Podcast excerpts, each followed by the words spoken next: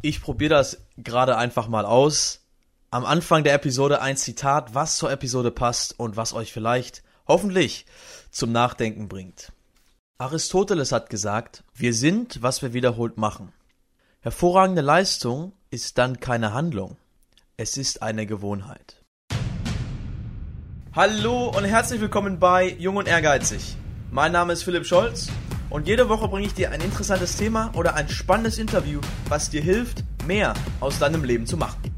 Geil, dass du dabei bist.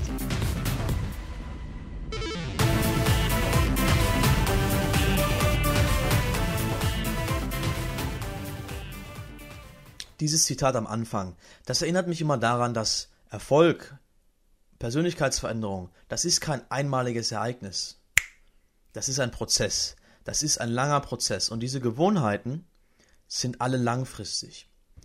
Zum Beispiel, wenn du jeden Tag Sport machst, wenn du jeden Tag meditierst, wenn du jeden Tag liest, das ist wie ein Samen in die Erde setzen und man sieht dann zehn Jahre später den Baum mit den wunderschönen Früchten, die er trägt. Gewohnheiten sind eine Investition in die Zukunft. Bei mir persönlich war das so, ich wollte mehr lesen, ich wollte mehr tun und ich pendle jeden Tag eine Dreiviertelstunde zur Uni und zurück und ich laufe auch den ganzen Tag viel durch die Stadt. Und normalerweise habe ich Musik gehört, habe Zeit auf 9gag verbracht, aber 9gag hat zu viel Internet gefressen. Also kam ich irgendwann auf die Idee, das ist so viel Zeit, die Zeit könnte ich doch eigentlich sinnvoller verwenden. Und deswegen habe ich mir einen E-Book-Reader gekauft und jetzt lese ich immer, wenn ich im Bus sitze oder im Zug sitze. Und wenn ich unterwegs bin oder auf den Bus warte, dann höre ich Podcasts. Und so komme ich in der Woche auf 10 Stunden Podcasts hören und 8 Stunden lesen, nur indem ich diese tote Zeit ausfülle. Jetzt sagst du dir, ja, was interessiert mich denn deine Gewohnheiten? Warum ist das eigentlich so wichtig? Warum interessieren mich Gewohnheiten? Es gibt Studien, die zeigen, dass 45% deines gesamten Verhaltens automatisiert sind.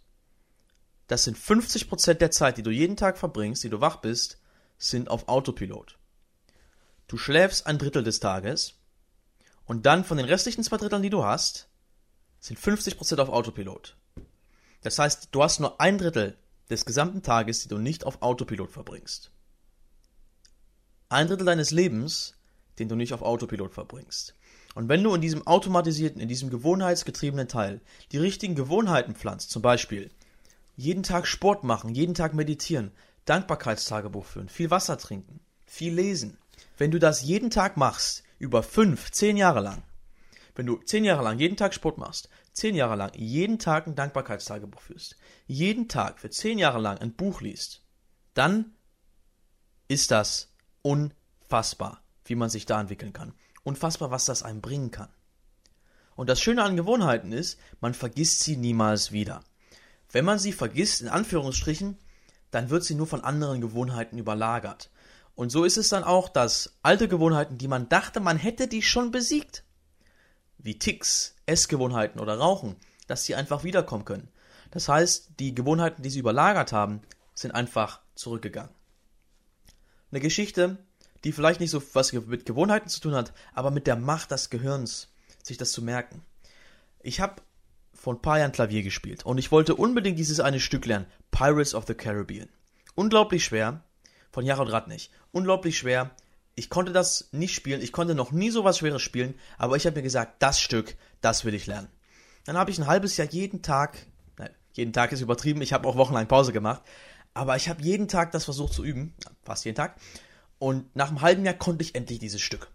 Dann habe ich das ein Jahr lang gespielt und jetzt seit anderthalb Jahren habe ich kein Klavier mehr gespielt. Aber vor ein paar Tagen war ich zu Hause und habe mich an das Klavier der Familie gesetzt. Und ich konnte das gesamte Stück noch spielen. Nicht so schön, nicht so gut wie vorher, aber ich habe noch alle Noten getroffen. Und ich dachte wirklich, das könnte ich nicht mehr. Und das zeigt die Macht des Gehirns, sich Dinge zu merken, die man denkt, man hätte sie vergessen. Ich habe für uns eine tolle Episode recherchiert. Ich habe eine Menge gelernt davon und ich hoffe, das Wissen kann dir auch helfen. Zuerst möchte ich erstmal klären, was ist eine Gewohnheit? Dann, wie entstehen Gewohnheiten? Und dann, wie kann ich alte Gewohnheiten durch neue ersetzen? Wie kann ich schlechte Gewohnheiten brechen? Wie kann ich neue formieren? Und wie kann man, gibt es da irgendwelche Hacks, gibt es da irgendwelche Wege, die das Ganze leichter machen? Fangen wir an mit der Frage, was ist überhaupt eine Gewohnheit? Wikipedia sagt dazu, eine Gewohnheit ist ein Verhalten, das routiniert ist, das regelmäßig wiederholt wird und es tendenziell unbewusst passiert. Unbewusst passiert heißt, das kriegt die Person gar nicht mit, dass sie diese Gewohnheit macht. Es ist quasi auf Autopilot. Der Grund, warum es so schwer ist, eine neue Gewohnheit zu brechen oder zu formen, ist, dass der Kreislauf im Kopf, im Gehirn, diese neuronalen Pfade, die für die Gewohnheit verantwortlich sind, die werden mit jedem Durchlauf gestärkt. Jedes Mal, wenn sie aktiviert wird, legt sich eine neue Schicht Myelin, ein Protein, darum. Und das sagt dem Gehirn, warte mal, dieser neuronale Pfad wird oft verwendet. Und je öfter du den verwendest, desto stärker wird diese Schicht von Myelin und desto stabiler wird das und desto effizienter wird das. Schlechte Gewohnheiten sind deswegen so schwer zu durchbrechen, weil sie Teil der Biologie geworden sind. Da haben sich richtig stabile neuronale Pfade nur dafür angelegt. Gewohnheiten sind in der Regel effizient. Das heißt, sie sind so oft verwendet worden, dass sich viel Myelin rumgelegt hat, dass es wenig Kraft kostet, die zu verwenden. Und das, was man tut, ist in der Regel optimiert. Das passiert unbewusst, unbeabsichtigt, unkontrolliert. Das heißt, dass man nicht wirklich Einfluss darauf hat, wann man das anfängt, wann man es lässt. Wie atmen. Ich sag dir nicht, dass du atmen musst, das macht dein Körper einfach schon von selbst. Wir alle sind uns bestimmt unserer schlechten Gewohnheiten bewusst oder unserer guten Gewohnheiten bewusst. Aber bei einigen Dingen ist es uns vielleicht gar nicht so klar, dass das eine Gewohnheit ist. Zum Beispiel, du bist in der Schule, in der Uni, bist nachmittags zu Hause und du solltest was für die Uni oder Schule tun. Stattdessen setzt du dich an dein PC oder an dein Handy und schaust lieber deine Lieblingsserie. Das kann man natürlich aufschieben nennen oder auch, das ist eine Gewohnheit geworden. Deswegen ist es so schwer, sich aufzuraffen und das zu tun. Und ich habe genau solche Probleme. Jeden Morgen, wenn ich aufwache, hole ich immer mein Handy raus. Ich habe jetzt versucht, das Handy auf die andere Seite vom Zimmer aufladen zu lassen. Ich habe mir extra einen Wecker gekauft. Spielt keine Rolle. Ich stehe morgens auf, hole mein Handy, mache den Wecker aus, lege mich in mein Bett und dann wird erstmal eine halbe bis eine Dreiviertelstunde auf 9gag, auf YouTube verbracht und die Zeit wird einfach verschwendet. Morgens, wenn man frisch ist und voll motiviert, finde ich es doof, dass ich die ganze Zeit verschwende. Ich will die eigentlich sinnvoll nutzen. Vielleicht ein bisschen Sport machen, duschen, meditieren, Buch lesen, irgendwas. Stattdessen verbringe ich Zeit mit diesem blöden Handy. Und ich kriege das einfach nicht los. Eine andere Sache, die ich dauernd mache, ist, ich bin an meinem PC und ich möchte jetzt produktiv werden. Ich sage mir, okay, noch dieses eine YouTube-Video und dann fange ich an. Zwei Stunden später bin ich dabei, ein Video zu gucken, warum Giraffen lange Hälse haben. Und dann schaue ich auf die Uhr, stelle fest, wie spät es ist, und dann muss ich andere Dinge tun und ich habe die Zeit, die ich hatte, nicht genutzt. Ich wollte was tun und habe es nicht geschafft. Und das ärgert mich dann jedes Mal. Jetzt haben wir geklärt, was eine Gewohnheit ist. Jetzt ist die Frage, wie entsteht eine Gewohnheit? Eine Gewohnheit, ganz grob gesagt, entsteht, wenn man eine Handlung immer und immer wiederholt, bis es irgendwann automatisch wird, bis dieser neuronale Pfad ausreichend gestärkt ist. Man findet oft auf Webseiten diesen Spruch, in 21 Tagen, in 28 Tagen kannst du diese Gewohnheit machen. Allerdings ist das nicht korrekt. Wenn du eine Handlung 66 Tage lang jeden Tag machst, dann ist es eine Gewohnheit. Allerdings musst du das auch jeden Tag machen. Wenn du jetzt zwei oder drei Tage eine Pause machst, setzt sich das um zwei bis drei Wochen zurück. Da musst du das von vorne machen. Deswegen ist das schwierig. Andere Dinge kann man nicht jeden Tag machen. Zum Beispiel Fitnessstudio. Da kann man nur zweimal, dreimal, viermal die Woche hingehen. Und das zur Gewohnheit zu machen, das dauert dann eben deutlich, deutlich länger. Halbes Jahr kann das durchaus dauern. Zumindest hat es bei mir so lange gedauert, bis ich regelmäßig ins Fitnessstudio gegangen bin. Gewohnheiten funktionieren so. In dem Buch Macht der Gewohnheit schreibt Charles Duhigg von diesem Gewohnheitskreislauf. Es gibt den Auslöser, also etwas, irgendein Trigger, irgendwas, was dich zu einer Handlung veranlasst. Dann folgt die Routine, also die Handlung dementsprechend, die durch den Auslöser ausgelöst wird. Und dann gibt es die Belohnung. Die Belohnung auf die Handlung. Auslöser, Routine, Belohnung. Der Auslöser, das können Gefühle sein, unbewusste Einstellungen, externe Reize wie ein Bild oder ein Video auf YouTube. Und das wäre ein Beispiel für sowas. Angenommen, du kommst jeden Nachmittag hungrig aus der Schule oder aus der Uni nach Hause, du bist hungrig. Deine Routine ist jetzt, hm, ich bin hungrig, ich esse jetzt ein bisschen Schokolade. Du isst die Schokolade und dann fühlst du dich satt, du fühlst dich glücklich und du bist zufrieden. Das ist die Belohnung. Und das geht immer so weiter. Auslöser, hungrig. Schokolade essen, Glück. Hungrig, Schokolade essen, Glück. Hungrig, Schokolade essen, Glück. Daraus könnte man direkt ein Lied machen. Der Nachteil von sowas ist, dass man dick wird. Ich kenne das. Nicht so gut. Wenn man das jetzt mal wieder auf meine Handygewohnheit betrachten will, dann ist mein Auslöser, ich bin morgens müde. Ich will nicht aufstehen. Dann gehe ich zu meinem Handy, verbringe Zeit darauf, das ist dann die Routine. Und zur Belohnung werde ich langsam wach, es ist gemütlich, ich lache, ich habe Spaß, es ist interessant und mir geht's gut. Dann kann ich wach in den Tag starten. Also Auslöser, Müdigkeit, Handlung, Handy rausholen, Belohnung, Lachen. Und dadurch, dass ich das so oft mache, hat sich das in meinem Kopf schon richtig verfestigt. Und egal welche Hacks ich angewendet habe, es hat einfach noch nicht. Eine Sache muss noch gesagt sein. Es ist einfacher, eine neue Gewohnheit zu kreieren, als eine alte zu brechen. Denn die alte, die ist in deinem Gehirn fest verdrahtet. Die neue hat keine Widerstände, gegen die sie ankämpfen muss. Das ist auf der einen Seite, finde ich, das bestärkend, denn es ist also leichter proaktiv, sich zu verändern, wenn man das will. Auf der anderen Seite natürlich doof, wenn man eine schlechte Gewohnheit wie Rauchen oder Schokolade essen oder was auch immer man nicht mag, durchbrechen will. So wie bei mir meine Handygewohnheit. Aber keine Sorge, ich habe bei der Nachforschung ein paar Dinge gefunden, die ich auch unbedingt ausprobieren will und ich glaube, die kann wirklich helfen. Und zwar, wie kann ich denn jetzt eine alte Gewohnheit verändern oder ersetzen? Und da gibt es was ganz Cleveres, was ich vorher gar nicht kannte. Wir gehen mal zurück zu diesem Kreislauf. Auslöser, Routine, Belohnung. Warum, warum mache ich denn diese Handlung, die ich nicht mag? Warum esse ich Schokolade? Eben durch den Auslöser und die Belohnung konstituiert. Und hier ist der Punkt, hier ist das Geheimnis. Hier ist das Geheimnis. Man lässt den Auslöser und die Belohnung gleich, aber man tauscht die Routine aus. Zum Beispiel, der Auslöser ist, ich bin hungrig. Anstatt Schokolade zu essen, esse ich einen Apfel. Der Apfel sorgt mir für ein Sättigungsgefühl, der ist süß. Ich kriege die Endorphine, weil das süß ist. Ich kriege das Sättigungsgefühl, weil es satt macht. Und ich bin zufrieden, weil all meine Bedürfnisse gedeckt wurden. Und wenn man das dadurch ersetzt, dann stößt man nicht auf den Widerstand, weil der Auslöser ist derselbe, die Belohnung ist dieselbe, man ersetzt nur die Handlung. Das würde jetzt bei mir für meine Handysache heißen, ich bin morgens müde und meine Routine ist, ich gehe zum Handy und die Belohnung ist, ich werde langsam wach. Eine andere Art und Weise, wie ich das tun könnte, wäre, okay, ich bin morgens müde, ich hole morgen meinen Laptop raus und arbeite an irgendwas, bis ich wach bin. Oder ich hole meinen E-Book-Reader und lese eine halbe Stunde Buch, bis ich wach bin.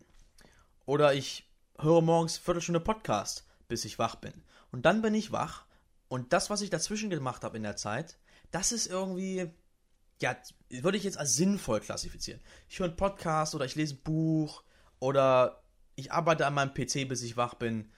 Irgend so ein Bums. Das heißt, dass ich irgendwas Besseres mit der Zeit angestellt habe, als wenn ich einfach nur auf YouTube verbringe. Das kann ich auch sonst immer machen. Jetzt, um das nochmal kurz zusammenzufassen. Eine Gewohnheit besteht aus einem Auslöser, einer Routine und der Belohnung. Wenn ich meine Gewohnheit verändern will, muss ich die Routine ersetzen. Der Auslöser und die Belohnung bleiben gleich. Das Wichtige ist hierbei, dass ich eine Routine finde, die zu derselben Belohnung führen kann. Wenn ich jetzt statt Apfel für Schokolade die Schokolade durch ein Stück Blumenkohl ersetze, dann schmeckt das nicht. Es schmeckt nicht, es macht nicht satt und das ist doof. Aber wenn ich das durch einen Apfel ersetze, kann ich meine Bedürfnisse auf eine gesunde Art und Weise befriedigen und ich kriege dieselbe Belohnung. Das heißt, wenn ich die Routine ersetzen will, muss ich darauf achten, dass sie zur selben Belohnung führen kann. Jetzt haben wir kurz geklärt, wie eine Gewohnheit entsteht, wie ich sie ersetzen kann. Jetzt kommt die Frage, wie kann ich denn eine komplett neue erschaffen? Also zuallererst mal, mach irgendwas und mach es 66 Tage lang durch. Allerdings ist das gar nicht so einfach, denn das braucht eine Menge Willenskraft. Und es gibt ein paar Tipps, die dir das Ganze einfacher machen können. Zuallererst mal sind Gewohnheiten Dinge von Selbstdisziplin. Du musst natürlich jeden Tag dich dazu zwingen, auch gerade wenn du keinen Bock hast und auch im Aufbau bist, musst du das durchziehen. Es gibt ein paar Dinge, die dir das einfacher machen können. Es gibt eine Reihe von Apps, zum Beispiel Habitica, die das Ganze im Englischen gamifyen, das heißt, die machen das Ganze zu einer Art Spielform. Wenn du das zehn Tage in Folge lang gemacht hast, kriegst du Münzen und du kannst irgendwas aufwerten oder du kriegst eine Belohnung oder kriegst einen Sticker oder neuen Bonus unlocked, Achievement unlocked, zehn Tage in einer Reihe die können dir bei sowas helfen. Ich habe Habit Bull, das verwende ich nicht so oft, wie ich gern würde. Aber es hat mir auf jeden Fall geholfen, ein, zwei Gewohnheiten wie jeden Morgen Sport zu machen, bei mir zu verdrahten. Also zuallererst irgendwelche Sachen, die dich jeden Tag daran erinnern, mach das noch und Dinge, die dich motivieren, das zu tun. Es gibt noch einen zweiten Weg und zwar externe Trigger in der Umgebung zu setzen zur Erinnerung. Zum Beispiel, wenn du jeden Morgen als allererstes joggen willst, leg dir deine Schuhe und deine Joggingklamotten direkt vors Bett. Sobald du aufstehst, weißt du, okay, es ist hier, es geht los. Wenn du ins Fitnessstudio gehen willst, aber es dich nicht bringen kannst, dahin zu gehen, setz dich ins Auto, fahr auf dem halben Weg hin und wenn du dann einen halben Weg hingefahren bist, sagt sich der Körper, ja, jetzt kann ich da sowieso hingehen.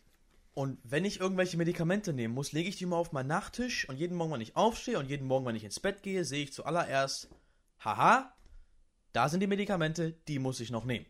Und das wird dann sozusagen zur automatischen Gewohnheit. Eine Sache sollte man noch beachten. Der Körper versucht natürlich immer zu automatisieren. Und das heißt, dass da möglichst wenig Willenskraft dabei ist. Jetzt jeden Tag so eine Gewohnheit durchzuziehen, die Willenskraft zu haben, ist unglaublich schwer. Ich kenne das. Bei mir war das so, ich wollte meine Ernährung umstellen, damit ich Muskeln aufbauen kann. Jetzt hatte ich diese Tiefkühlpizzas da und die Schokolade und die Gummibärchen und die Chips. Und ich habe einfach nicht zugenommen, weil ich nur Mist gegessen habe. Beziehungsweise, was ich zugenommen habe, war halt so ein bisschen Speck im Bauchbereich. Ich glaube, das können sich alle mit identifizieren, so ein Stück weit.